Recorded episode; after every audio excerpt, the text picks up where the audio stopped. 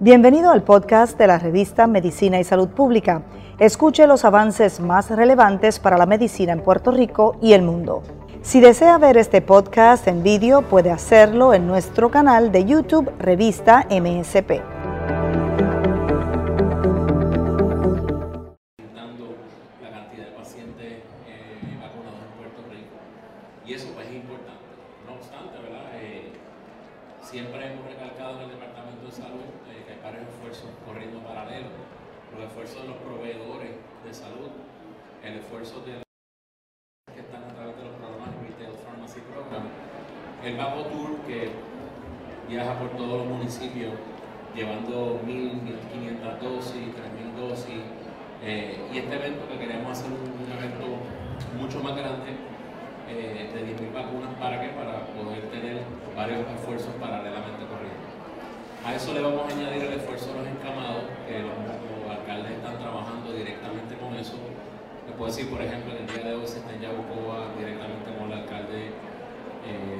Sido este, un aliado del Departamento de Salud, vacunando los encamados, el mismo alcalde de Carolina también vacunó 600 encamados, Río Grande, Luisa, y sucesivamente cada uno de los alcaldes eh, está haciendo eso, porque la estrategia también del Departamento de Salud eh, eh, ha sido tratar de, hacer esa alianza con los alcaldes. Esto es un proceso que siempre se había vacunado en Puerto Rico, pero de esta magnitud eh, es la primera vez. Y como siempre yo he dicho, ¿verdad? Eh, siempre uno tiene oportunidad de mejorar todos los procesos. En el día de hoy me siento sumamente orgulloso por eh, el poco fluido todo esto. Sabes que, ¿verdad? Ustedes saben que abrimos 35 años con algún tipo de condición, manufactura de alimentos desde que comienza el alimento hasta que llega a la mesa, también todo lo que tiene que ver con telecomunicaciones, farmacéuticas, hay otros eventos paralelos corriendo como va a ser una vacunación que se está haciendo para los pacientes de cáncer con el Centro Comprensivo de Cáncer. La semana que viene queremos comenzar con los empleados de acueductos alcantarillados, con los empleados de Autoridad de Energía Eléctrica, también turismo, ¿verdad? todo lo que tiene que ver con, con la industria de turismo. Eh, y eh, ciertamente vamos a seguir bajando las edades porque el presidente Biden ha dicho que para mayo quiere que todos estén vacunados, por lo menos y nosotros estamos cumpliendo con eso. El viernes pasado, la doctora Cardona y yo y el equipo de vacunación, que están empleados del CDC también, que nos están ayudando, sostuvimos una comunicación con el doctor Bechara de Casa Blanca y ellos están sumamente contentos con los esfuerzos que se ha hecho. A ese esfuerzo ¿verdad? añadimos, como sabíamos que teníamos un, atraso en, en, algunos récords de entrada, pues eh, se creó un centro de data donde 300 personas están todos los días entrando data y ya llegamos a los 100.000.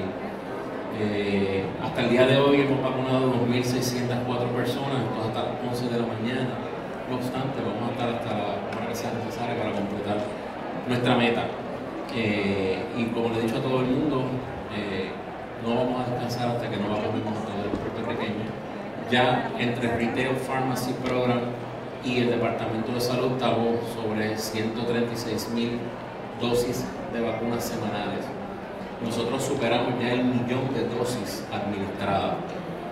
También quería hablar. De, cómo han aumentado los casos, es una preocupación que, que toda la comunidad científica y el Departamento de Salud, los médicos en Puerto Rico, eh, estamos sumamente preocupados porque hemos visto cómo han aumentado las hospitalizaciones, cómo ha aumentado el porcentaje de infección en Puerto Rico. Eh, la buena noticia es que solamente un 15% de estos pacientes, eh, el sistema de los epidemiólogos del Departamento de hicieron el análisis, el 15% de estos pacientes son mayores de 60 años. Eh, por lo que el esfuerzo de la vacunación, haber estado un mes vacunando 65 más, ha rendido frutos, vemos como la, el índice de mortalidad ha disminuido. No obstante, nos preocupa que ya en Puerto Rico tenemos tres de las variantes y eso es una realidad. Eh, hemos identificado 19 caso eh, y ciertamente pues vamos a identificar más con el programa de vigilancia genómica que he dicho en varias ocasiones que estamos haciendo un esfuerzo para poder secuenciar en el Departamento de Salud. ¿Cuáles son? California, UK y Brasil. Eh, sobre todo la de Brasil nos preocupa porque sabemos ya a nivel científico que la vacuna pierde efectividad. Y tengo que decir esto, ¿verdad? A pesar de que estoy muy contento con la cantidad de vacunados, pero entiendo que hemos bajado la guardia en Puerto Rico y no me gusta generalizar, pero quiero hacer un llamado bastante contundente. Eh, no podemos dejar de utilizar la mascarilla, no podemos tener aglomeraciones, eh, no podemos dejar el distanciamiento eh, físico. Se puede disfrutar de las playas este fin de semana, se puede disfrutar de los restaurantes. Hay restaurantes que están haciéndolo espectacularmente bien, hay otros que no. Y a ese esfuerzo el Departamento de Salud ya ha, intervenido con más de 500 establecimientos en Puerto Rico. Eh, y no debería ser esa la debería ser que todo el mundo cree conciencia. También el sistema de rastreo municipal que son, como siempre digo, unos jóvenes extraordinarios, ya han hecho rastreo en más del 85% de los casos identificados. Eh, y estamos trabajando arduamente. También se ha trabajado con el, tratamiento anticuerpo monoclonal. Más de 600 tratamientos ya se han dado. Pero vuelvo y repito, si la gente esta semana no toma el control, vamos a tener un aumento de las hospitalizaciones y eso es peligroso. ¿Por qué? Porque el sistema de hospitales recibe pacientes con enfermedades crónicas y no podemos limitarle esos espacios a pacientes que realmente necesitan los hospitales. Aquí se abrieron las cirugías, ¿verdad? Porque había que abrirlas, ya se llevaba un año sin trabajar con la cirugía. Hay cirugías que requieren la utilización de las unidades de intensivo. Por lo tanto, entiendo que el pueblo de Puerto Rico tiene que, cuidarse. O sea, ya, la, como digo yo, la, la, bola está en el lado de la cancha de, de Puerto Rico. O sea, se están haciendo todos los esfuerzos necesarios para poder contener este, el COVID. Se ha vacunado, pero eh, ahora le corresponde a la ciudadanía eh, poder eh, hacer lo propio. Así que nada, este, estoy abierto a sus preguntas. Aquí está la doctora Cardona también acompañándome. Si quiere decir algo, pues estamos abiertos a cualquier pregunta que tengan a bien hacernos.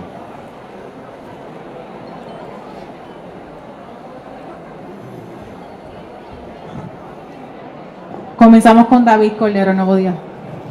Saludos, secretario. Saludos. Eh, tengo varias preguntas. Número uno, eh, además de este evento de vacunación, ¿tiene algún estimado quizás de eh, la cantidad de vacunas que se están administrando a través de la isla por los distintos proveedores hoy o esta semana, para tener una idea del, del total? Bueno, ahora mismo, ¿verdad? recuerda que tenemos las 104 tiendas de Walgreens que siempre están vacunando. Tenemos los más de 250 proveedores normales de CDT, Centros 330, Grupo Médico IPA que también están vacunando. Este, ¿Algún otro actividad? Si quieres. Durante el día de hoy también se están llevando cuatro actividades grandes en, en, otros pueblos de la isla. El número de proveedores recibe vacuna ayer el lunes ayer se despachó vacuna. Actually, el 97% de todas las dosis que llegaron a Puerto Rico fueron entregadas en estos primeros dos días. Eh, y deben estar ocurriendo los mismos procesos de vacunación. Yo he conversado con algunos proveedores, eh, grupos médicos en el día de hoy que siempre nos llaman para alguna pregunta o duda. Sabemos que se está, se está vacunando eh, simultáneamente en muchos lugares en Puerto Rico, además de esta actividad de hoy. Esos cuatro en particular que mencionó, ¿dónde son? No tengo el detalle. Ok, está bien, lo, podemos Te, lo, lo podemos ya mismito, pero... No hay problema. Entonces, sé, que ya buscó, se están vacunando en Camado el día de hoy. Entonces, respecto a la vacunación aquí, eh, ¿esperan que lleguen los, los las 10.000 personas que se citaron o podrían llegar menos o quizás más? ¿Hay alguna expectativa en cuanto a eso? Pues, pues mira, eh, te tengo que decir, ¿verdad? Eh, hemos vacunado 2.604. Siempre, ¿verdad? Hay personas que sacan su turno y, que, no, que no llegan o por, alguna razón, este, siempre, siempre eso sucede. No obstante, nosotros vamos a estar aquí, ¿verdad? Este, y en el momento que entendamos que, que no vamos por el, ritmo que debemos tener, pues vamos a, obviamente a, hacer un llamado para que más personas puedan venir dentro de, la, de la, lista de, de, preturnos que ya está establecida. Pues obviamente hacemos un llamado porque nuestra intención en el día de hoy es vacunar 10.000 personas. Tomando en cuenta el, el aumento ¿no? en la tasa de positividad y hospitalizaciones y casos que menciona, eh, ¿va a haber algún esfuerzo adicional durante los próximos días, durante el fin de semana? para eh, tratar de garantizar ese cumplimiento en los establecimientos y en la calle? Obviamente las estrategias no, no las voy a decir, pero sí eh, está la policía de Puerto Rico, ¿verdad? Yo, de hecho, esta mañana estuvo el superintendente, tanto el, comisionado de la policía, eh, estamos en constante comunicación, está el alcalde del municipio de San Juan, Carolina, toda la policía municipal, va a estar también recursos naturales en ese esfuerzo, o sea, el Departamento de Salud, nosotros vamos a estar por toda la isla en diferentes lugares velando que se cumpla eh, con la orden ¿verdad? De, ejecutiva del gobernador, velando que se cumpla con eh, los espacios, los establecimientos, velando por el uso de la mascarilla y velando porque los turistas, si, si no entraron, ah, recuerdan que el turista tiene que tener su prueba negativa de COVID PCR cuando llega al aeropuerto. Segunda opción, se le puede hacer allí en el aeropuerto. Tercera opción, tiene que firmar un documento en donde se compromete a hacer una cuarentena de 14 días o, en su defecto, se puede realizar la prueba. Si el turista está en la calle y no tiene ninguna de estas, se expone a ser arrestado y se expone a que se le formulen cargos por violación a esa orden. Por lo tanto, nosotros vamos a ser sumamente enérgicos en cuanto a esto. Va a haber mucha actividad policíaca en la zona turística eh, y vamos a, velar, ¿verdad? Yo creo que somos grandes ya, somos adultos ya y, ¿verdad? Y me dirijo a, Puerto Rico. Aquí hay varias cosas importantes. Una son las escuelas, o sea, eh, decidimos hacer, eh, ¿verdad? Por el nivel de contagio que había abajo, decidimos que, los niños tuvieran oportunidad de clases presenciales. se han puesto más de un millón de dosis, o sea, es demasiado mucho esfuerzo y por eso es que yo he sido bien enérgico y la comunidad científica y los médicos con que esta semana tenemos que comportarnos, tenemos que comportarnos de una manera adecuada para que esto no repercuta en más aumento de casos y entonces tener que tomar una decisión más drástica que afecte ¿verdad? a los negocios y que afecte a todo el mundo y que el proceso de vacunación que va sumamente bien a un buen paso eh, tengamos que ver otras consecuencias que no queremos. Secretario, buenos días, buenas tardes, casi ya. Eh, dijo que si no aparece toda la cantidad de personas que se anotó, habrá una oportunidad. no es para que vengan cualquier persona, porque no entendí bien si es que hay unos preturnos. Hay, unos preturnos de personas que ciertamente querían estar en el día de hoy aquí, ¿verdad? Y no, se llenó. Eh, pero si faltan, pues en esos preturnos ya eh, como a las 2 de la tarde vamos a tomar la decisión entonces de poder este, empezar a llamar. Empezar a llamar si es que no cumplimos. Si han vacunado ya 2.600, ¿ustedes ya ven que más o menos llevan un ritmo adecuado o creen que están lentos? Esta mañana estaba bastante alto, ahora si ven ha bajado un poco la intensidad y ciertamente pues puertorriqueño siempre lo deja todo para lo último. Pero hacemos una exhortación, ¿verdad? De que aquí hay gente, ¿verdad? Y se cansan. Vamos a hacer los turnos. ¿Hasta qué hora van a estar aquí? Tenemos vislumbrado estar hasta las 11 de la noche. Si tenemos que estar hasta las 11 de la noche, lo vamos a hacer. Eh, pero hay mucha gente aquí y yo exhorto a aquella persona que tenga su turno a que se dé cita y reciba su vacuna. Eh, es importante que nos vacunemos, es importante cumplir con esos turnos porque hay muchas personas que están ansiosas y también quieren vacunarse y tienen el derecho. Así que el que tenga el turno, pues tiene un, ¿verdad? Tiene un privilegio de conseguir ese turno, pues que venga. Si no, pues nosotros vamos a continuar porque eh, en esto de la vacunación todo el mundo se tiene que vacunar. ¿Por qué se hace, prioridades? Porque ciertamente no hay una gran cantidad. Si yo tuviera ahora mismo dos millones de vacunas, pues dos millones vacunábamos. Pero eso es lo que tenemos y vamos a seguir todo el tiempo abriendo la brecha eh, y ya vendrá un anuncio próximamente en donde abramos la brecha y no, no, exista ninguna restricción para que la gente se vacune. Esa era mi próxima pregunta. ¿Cuál es la próxima fase que usted prevé y para cuándo? Pues mira, eh, nosotros estamos haciendo muchos esfuerzos paralelos porque una de las cosas que siempre la doctora Cardona y el grupo de vacunación hemos discutido es, el hecho de tratar de evitar que las personas tengan que hacer fila. Te puedo dar un ejemplo, o sea, no es justo que un paciente de cáncer tenga que hacer una fila aquí. Eh, pues nosotros vamos a ir allí.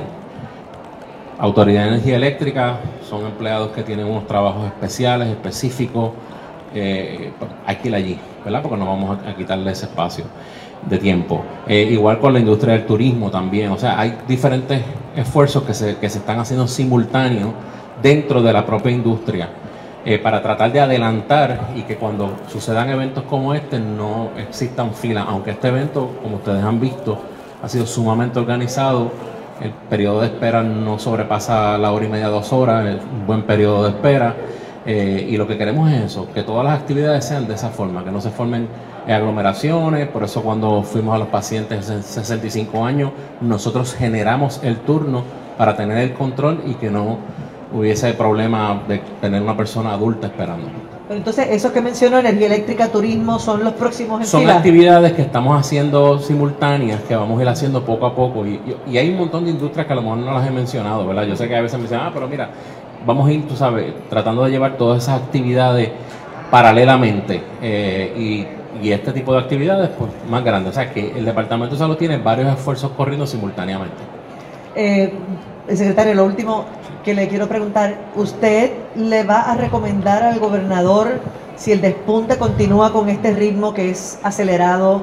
Eh, volver a cerrar las escuelas, limitar los comercios. ¿Usted le hará esa recomendación al primer ejecutivo? En este momento no, estamos ¿verdad? para esa recomendación, pero ciertamente, y, el gobernador lo ha dicho, o sea, si él tiene que tomar una decisión de si llega el momento. atrás, si llega el momento, claro, definitivamente. Continuamos con Metro. Sí, saludos, secretario. Eh, ¿Vendrá otro evento de vacunación masiva eh, similar a este y para cuándo piensan hacerlo? Si es que pues mira, en eh, planificación. en la parte de vacunación siempre ¿verdad? se busca que existe equidad. Nosotros queremos movernos al, oeste, al sur, al este, obviamente a, la montaña. Hemos hecho actividades en la montaña de mil, de mil vacunas. Obviamente tener un evento como este, claro que nos gustaría hacerlo. Depende del lugar, ¿verdad? Sería la cantidad que pudiéramos hacer. Yo creo que en el área oeste se puede hacer un evento similar, en Ponce se puede hacer un evento similar, en el área este también.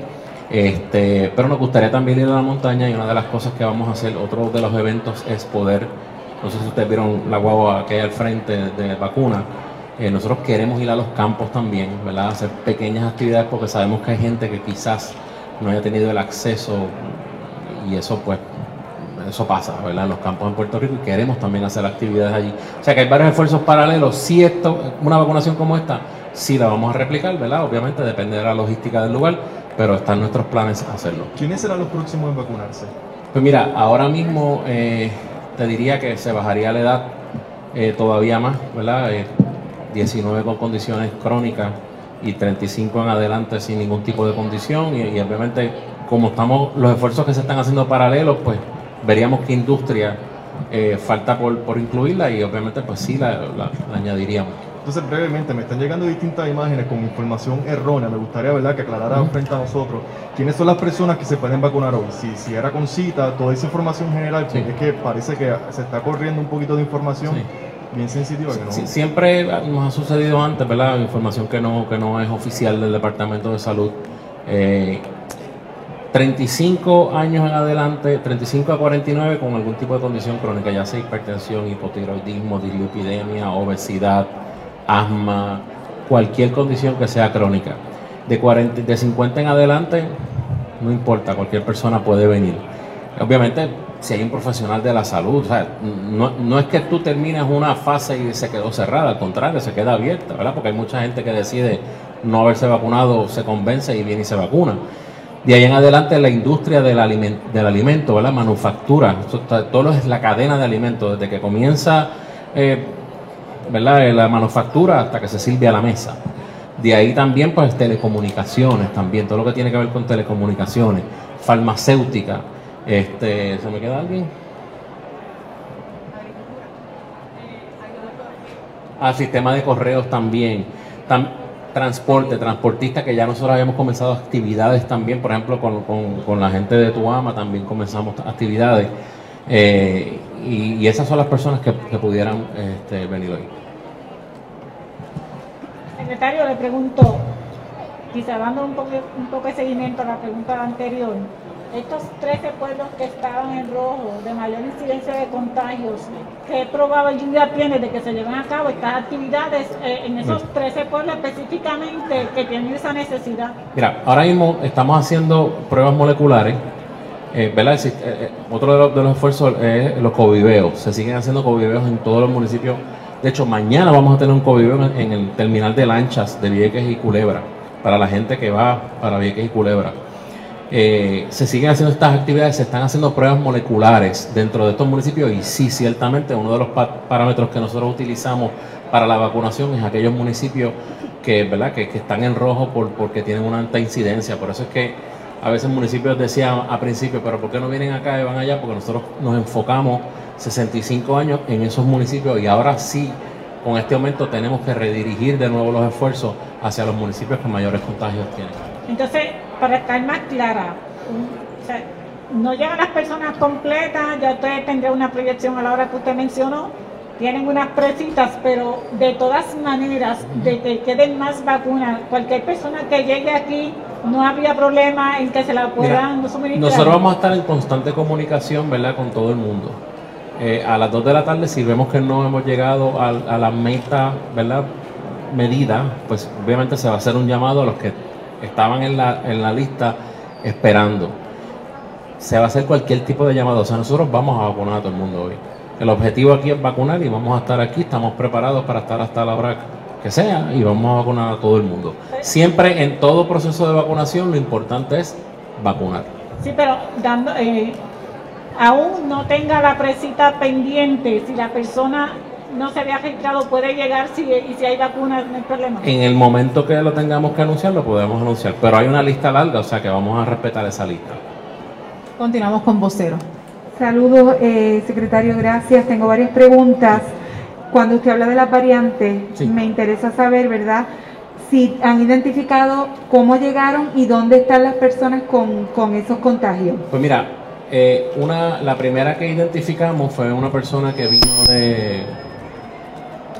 Vino de. de- no voy a decir el lugar porque un lugar, no quiero decir el lugar porque si no la van a identificar, pero vino de, de Europa, por decir algo.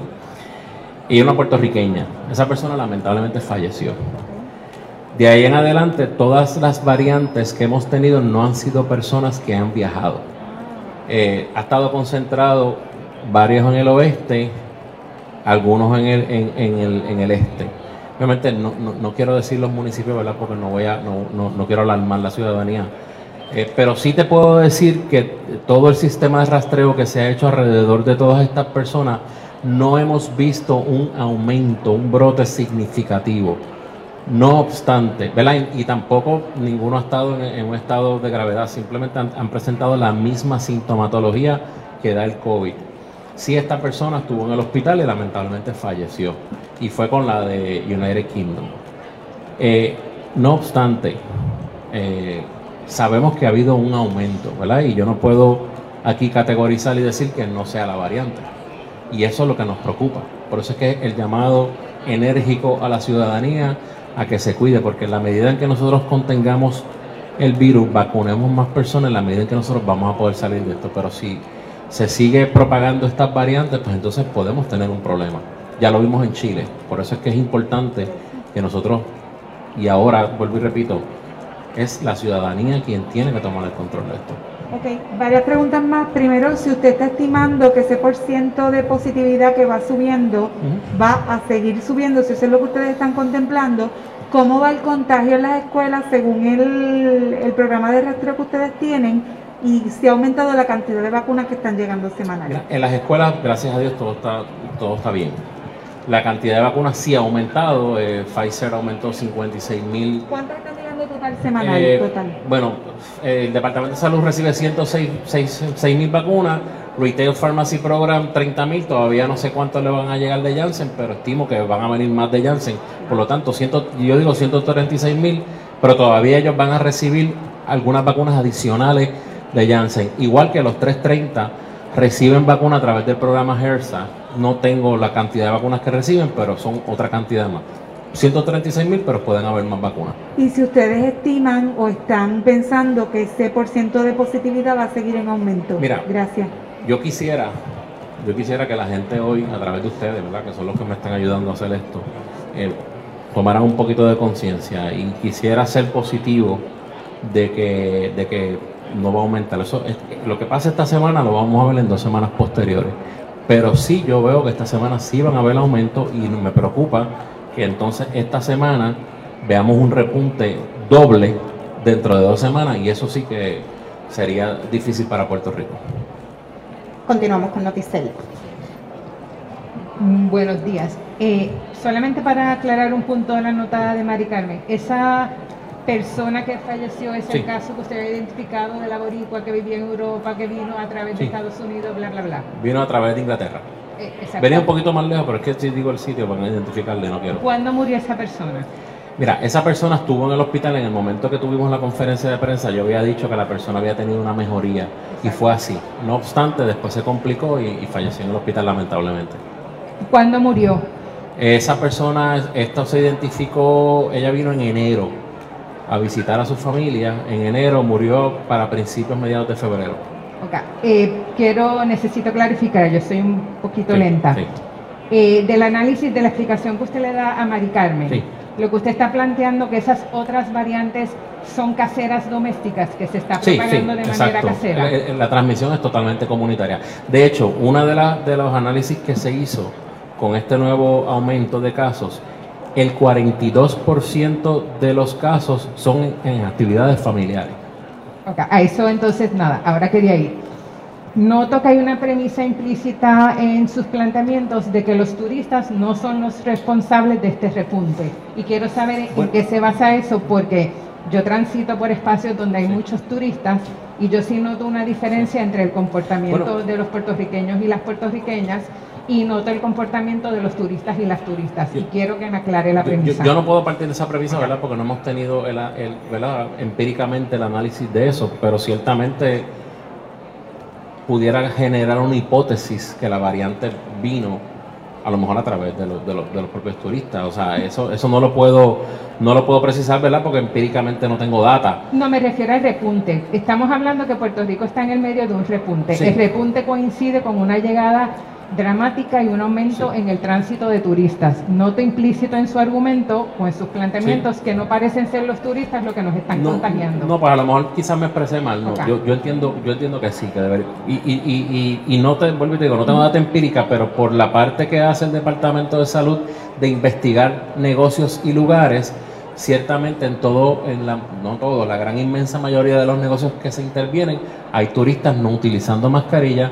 De hecho, el Departamento de Salud arrestó a tres turistas que se supone que estuviesen en cuarentena y, y hemos visto mucho eh, actividad en diferentes lugares en la zona metropolitana en donde hay mezcla de turistas con puertorriqueños. Y pudiera ser, claro, definitivamente. No, no hago la pregunta porque me, mm, noto que el llamado es solamente a los puertorriqueños y la verdad es que con el aumento de turistas existe una posibilidad que no seamos nosotros los que nos estemos contagiando. El llamado, sí, el llamado es al, puertorriqueño que se proteja y de la parte de nosotros, la Policía de Puerto Rico, la Policía Municipal, Recursos Naturales, el Departamento de Salud va a estar velando porque cada uno de esos turistas, nosotros como funcionamos de la siguiente forma, y, así fue que, que identificamos esto.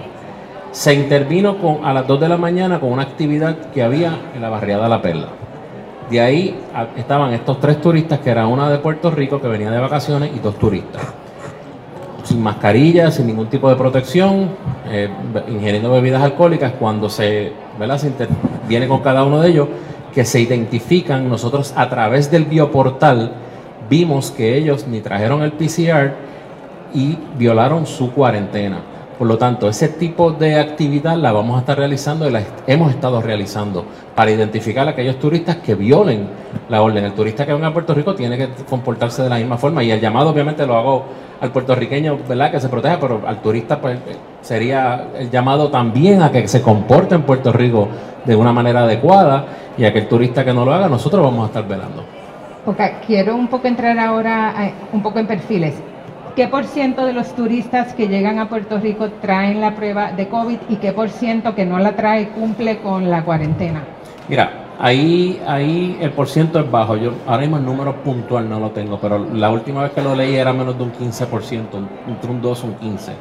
Eh, de ahí en adelante, nosotros si vemos que el paciente eh, no tiene, ¿verdad? Y, y la forma de nosotros poderlo hacer es, es en una intervención con él, porque ciertamente si yo te dijera que todos están en un hotel, pudiéramos hacerlo, pero la mayoría de los turistas lamentablemente están yendo a Airbnb y sitios donde uno no los puede localizar. Pero sí, nosotros, una de las cosas que, ¿verdad? Y no, no voy a decir las estrategias, pero vamos a estar sumamente pendientes a esta parte que te dije de identificar qué turista hizo la cuarentena o no, o trajo su PCR, porque hay oportunidad, repito, hay oportunidad en el propio aeropuerto en realizarse la prueba. Eh, usted dice que vamos a estar. ¿Eso no lo están haciendo entonces ahora? Sí, lo estamos haciendo, lo estamos haciendo, que- pero vamos, a- vamos a doblegar ese esfuerzo, porque sabemos que esta semana va a ser una semana de mucha O sea, actividad. así que un 15% de los turistas que llega a Puerto Rico solamente trae la prueba Digo, negativa. Más o menos. Ahora mismo esa data no la tengo, tengo la, la data, ¿verdad?, de cuando comenzó la situación, no sé cómo está ahora. Ok, entonces quería entender un poco, si me puede hablar un poco del perfil de las personas que se están contagiando, de los datos que usted Sí. maneja y el perfil de las personas que están hospitalizadas. Mira, dentro de los datos que se están contagiando, gracias a Dios, ¿verdad? ¿verdad? Porque sabemos que más del 90, entre, bueno, sí, más del 90% de las fatalidades eran pacientes mayores de 65 años. Pues la data que yo recibí ayer del sistema de rastreo municipal, hay un 15% de pacientes mayores de 60 años. Eh, eh, los demás están entre 35 y 50 años. Digo, entre 31 y 50 años, 50 y pico- 59 años.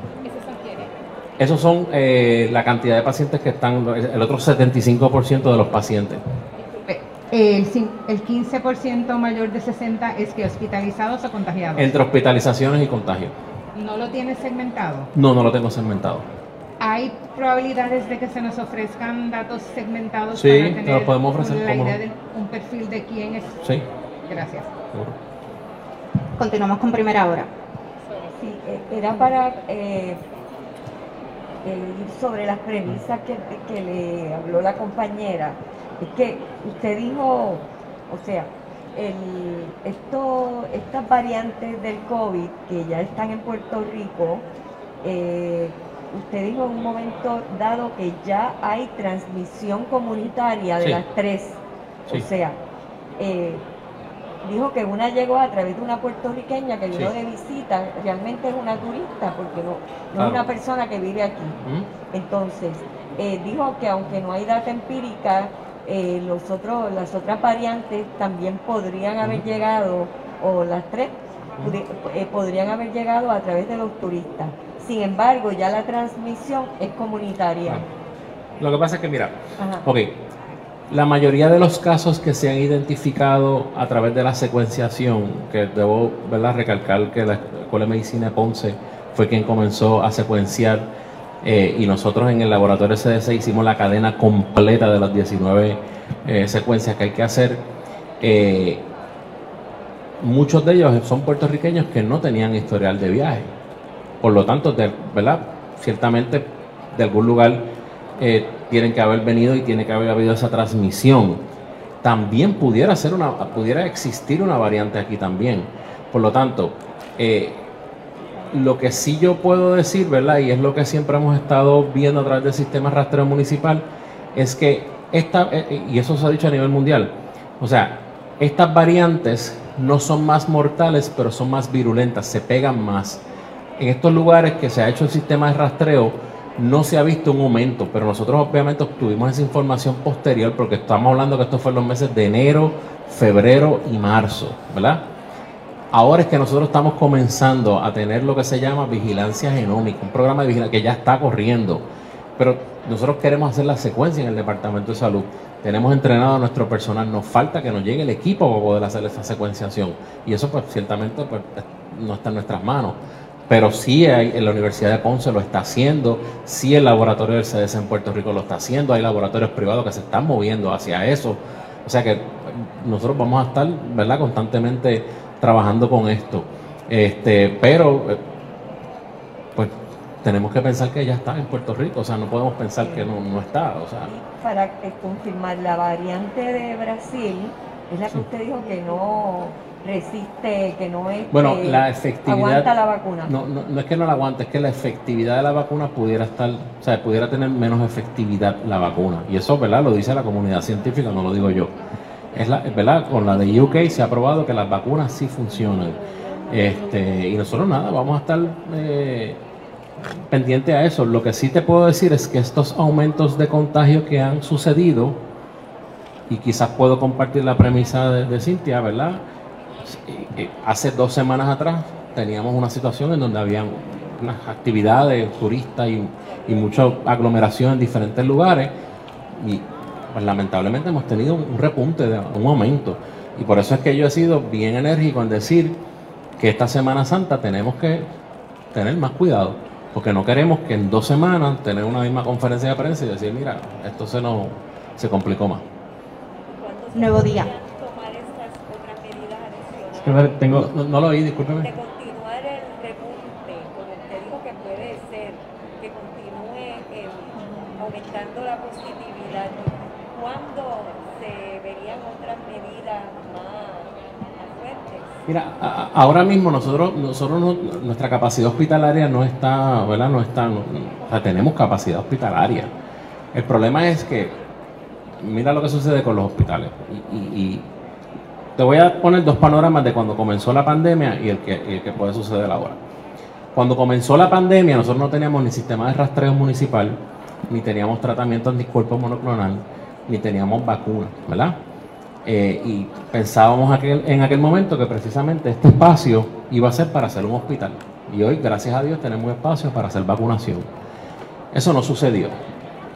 Eh, muchos pacientes en Puerto Rico, por temor a, a buscar ayuda médica o a ir a un hospital, dejaban de ir a un hospital, a lo mejor con la presión alta, a lo mejor con condiciones de fallo cardíaco. Y entonces ya eso está cambiando. Entonces, por eso es que vemos que las unidades de intensivo quizás estén más ocupadas. ¿Por qué? Porque se abrieron las cirugías que requerían intensivo, los pacientes comenzaron a visitar los hospitales. Entonces, si a eso le añadimos a un sistema de salud en Puerto Rico, ¿verdad? Que está diseñado, eh, pues lamentablemente, pues por la situación del- de la que es un sistema en donde hay costo, ¿verdad? Hay costo efectividad, en donde hay profit, pues unos hospitales que siempre corren una capacidad de un 70-75%. Si a eso le añadimos pacientes de COVID, pues entonces podríamos ¿verdad? tener una situación problemática que en este momento no está pasando. Pero yo quiero, quiero adelantarle esto a la ciudadanía porque entiendo que hay personas que ven estos procesos de vacunación, ven que la vacuna está llegando y se están recostando de eso. Y no podemos recostarnos de eso. Tenemos que seguir con la mascarilla, con el distanciamiento y con evitar las aglomeraciones. ¿Para qué? Para que precisamente los hospitales no se llenen, poder dar la oportunidad a los pacientes que realmente necesitan un hospital porque tienen condiciones crónicas y poder seguir nosotros vacunando con los esfuerzos para que para entonces en julio o agosto, septiembre, hacer un anuncio de que ya hemos vacunado más del 70% de Puerto Rico y estar todos tranquilos. Continuamos con el nuevo día. Tengo dos preguntas de seguimiento en relación al tema de las variantes. Sí. Es que, si bien menciona que, que- que ya la transmisión de las variantes es comunitaria, eh, categóricamente, ciertamente podemos decir que estas variantes llegaron eh, de, de visitantes, ya sea o turistas o quizás una persona que salió de aquí a un viaje y regresó, pero no nacieron aquí, vinieron de afuera, ciertamente. Es- Eso, pues, mira, eso no lo vamos a saber, pero te puedo decir que dentro de los pacientes que tienen la variante identificada porque se secuenció, fueron pacientes que no viajaron. Fueron 19. Son 19. 19 pacientes, correcto. Así que En esos 19, incluyendo la que falleció, que esa sí venía... es correcto, es correcto.